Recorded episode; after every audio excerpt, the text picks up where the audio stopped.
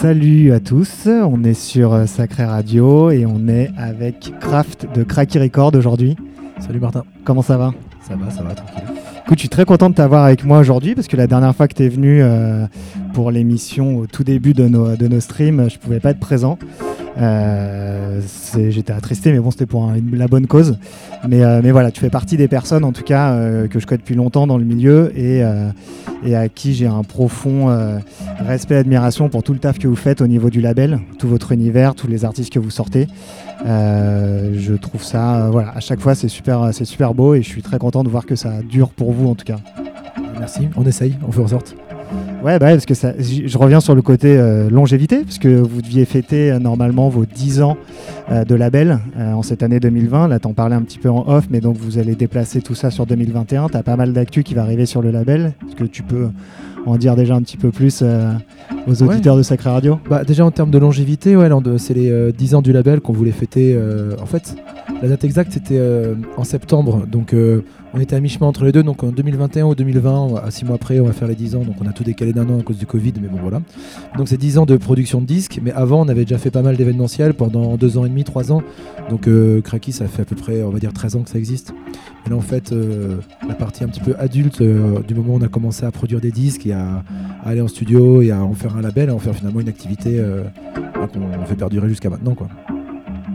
et, euh, et donc là, pour les 10 ans, comment ça se passe? Comment tu crées une tournée de 10 ans? Vous, vous collaborez avec les artistes du début C'en est des nouveaux C'est une compile de plein de choses euh, Bah, là, une tournée en ce moment, c'est un peu compliqué, mais en Ouais, tout non, cas, ce qui, était, ce, qui était, non, ce qui était prévu, c'est euh, vu que le label, il a plein de, il est assez large en termes d'esthétique, c'est-à-dire qu'il y a de la musique électronique, évidemment, beaucoup plus d'ailleurs sur notre partie événementielle. Euh, la partie vraiment purement label, c'est dur de définir, mais on va dire qu'il y a un axe plus pop, indie. Euh, et donc même pour une tournée, c'est un peu compliqué parce que faire euh, euh, Renard avec Antonin Apex, ça n'a pas toujours beaucoup de sens. Donc on essaye de faire des sortes, un peu comme des menus, un peu des cartes. C'est-à-dire que sur des, bah, on fait des tournées en club, on peut venir ici, on fait, fait un plateau plus électronique par exemple pour du club. On va à un festival de jour, on, on peut faire une mini scène avec deux artistes pop et un DJ qui clôt. Euh, et des smacks euh, on peut aller, on fera que du, euh, que du live. En fait, on a tellement d'artistes et de profils différents dans le label que ça nous permet de faire un peu des trucs sur mesure avec les différents promoteurs en France. Et donc, euh, on va avoir une tournée qui sera estampillée euh, 10 ans cracky, mais là-dedans, y- ça sera jamais le même plateau, ça sera jamais les mêmes échanges et partages d'artistes. Et donc, c'est encore plus intéressant parce qu'on va battre toutes les cartes du label en fait dans différents sens. Quoi. Ouais, d'accord, je comprends tout à fait le côté vraiment à la carte et à, la demande. Et donc, tu t'adaptes dans les endroits où vous allez. Euh, et, euh, et c'est cool parce que ça permet, bah, vous, en tant que, en tant que DA, de- de- d'affiner complètement des plusieurs plateaux. Puis même, je pense que ça peut donner un côté assez intéressant aussi. Quoi. Carrément. Après, on connaît des, euh, il y a des, euh, des binômes ou des accords d'artistes qui collent très bien ensemble, qu'on a déjà fait plusieurs fois. Parce qu'en plus, comme, comme tous les labels, c'est un peu une famille. Les artistes se connaissent entre eux. Il y en a qui ont fait des collabs, etc. Mais ce qui est amusant, justement, c'est aussi de confronter, de confronter ça, de, de les faire se rencontrer autrement. Ils ont chacun des manières de produire, de jouer, des styles différents. Et oui, oui, on va, c'est vraiment ça. On va battre les cartes de plein de manières différentes. Et non seulement pour nous et pour les artistes, mais aussi ça permet aux promoteurs d'avoir un truc, euh, une offre un peu exclusive, quoi. Si jamais c'était euh, le même plateau x 50 dans toutes les salles de France, bah tu t'achèterais juste un service en fait entre guillemets. Alors que là on propose à chacun aussi de dire bon bah, voilà qu'est-ce qu'on fait ici, euh, pourquoi, selon le public, selon l'heure, selon tes goûts à toi en tant que programmateur par exemple. Tu vois si, si on travaille ensemble, toi tu peux dire je préfère tel artiste, tel artiste, est-ce qu'on ferait ça comme ça? Pas un truc imposé en tout cas parce que le le dialogue, ça permet la création aussi, ça permet les échanges. Enfin voilà, c'est aussi ça euh, l'idée quoi. Bah, complètement. Et, euh, et c'est vrai que les endroits dans lesquels euh, vous allez, vous, en tant qu'artiste ou en tant que, en tant que, programmateur ou tourneur, c'est sûr qu'ils ont chacun leur propre esthétique. Et c'est vrai qu'il y a un vrai dialogue à avoir entre, entre, entre les, tous les intervenants pour, pour, comment dire, pour, euh, pour organiser un spectacle pour que ça touche le bon public au bon moment aussi. Quoi. Bah, ça touche un peu un truc qu'on se disait juste avant tous les deux, c'est que aussi dans un rôle de, booker ou de programmateur, comment dire, quand on book des artistes, parfois c'est peut-être un peu trop rigide. C'est voici mon offre et euh, tu l'achètes ou tu l'achètes pas. Alors que je pense que chaque lieu est un peu empreint d'une identité, d'une image, d'une atmosphère. Et en tant qu'artiste euh, ou en tant que booker ou en tant que promoteur, il faut savoir s'adapter aussi à ce lieu-là. Il y a des artistes qui collent à des endroits et pas à d'autres, et c'est pas grave. C'est-à-dire qu'il faut savoir où tu joues, de quelle manière, comment, et puis faire une preuve d'adaptation non seulement pour le programmateur, mais aussi pour le public qui vient, parce que lui, il connaît sa salle, il sait.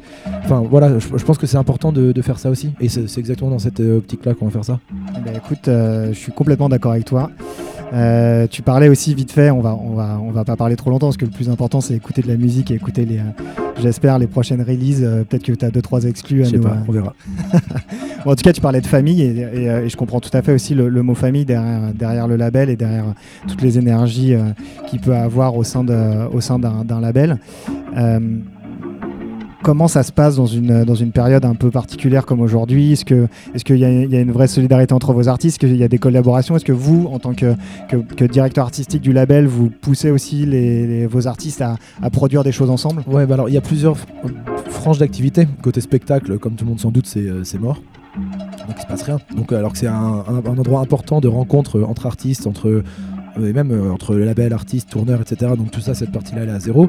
Par contre, sur le côté purement disque, purement label, c'est vrai qu'au début, c'était un peu la panique, personne ne savait quoi faire. Et en fait, on s'est rendu compte que finalement, euh, en tout cas, nos artistes, tous ceux avec qui on travaille actuellement dans le roster Kaki, sont assez productifs en ce moment. passent beaucoup de temps en studio. J'ai rarement eu autant de démos prêtes ou de disques prêts en avance depuis 10 ans. et je trouve que c'est super parce que ça a transformé une une ambiance un petit peu euh, de, peur ou de, ou de doute en quelque chose de vraiment créatif et de vraiment positif. Et euh, il y a eu et d'ailleurs, en plus euh, des, artistes qui eux-mêmes font des démos tout seuls, il y a eu beaucoup beaucoup de collaborations entre artistes, soit de notre label, soit de labels autres. On allait chercher un petit peu ailleurs, etc. Et donc je trouve que ça s'est transformé en quelque chose d'ultra créatif. Et on a un peu de temps avant de sortir tout ça, parce que tu vois, le calendrier et tout ça, machin. Mais je pense qu'on va ressortir de cette période avec quand même beaucoup de très beaux morceaux, beaucoup de très belles créations et des belles rencontres. Donc euh, je trouve ça super d'avoir transformé un petit peu cette énergie en quelque chose de positif et créatif. quoi.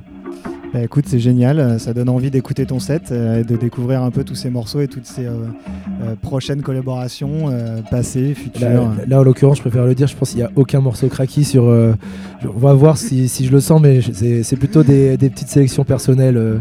Mais pourquoi pas Je vais essayer de, je vais essayer de quelque chose. De, toute façon, te connaissant, je pense que ça sera très bien aussi. Je, on verra, je, ne me fais pas du tout de soucis là-dessus. Écoute, tu es, une heure avec nous sur Sacré Radio, joue ce que tu veux, éclate-toi. Super, bah vas-y, je vais m'y mettre. Profite bien et puis euh, on est une heure avec Kraft de Cracky Record. Super.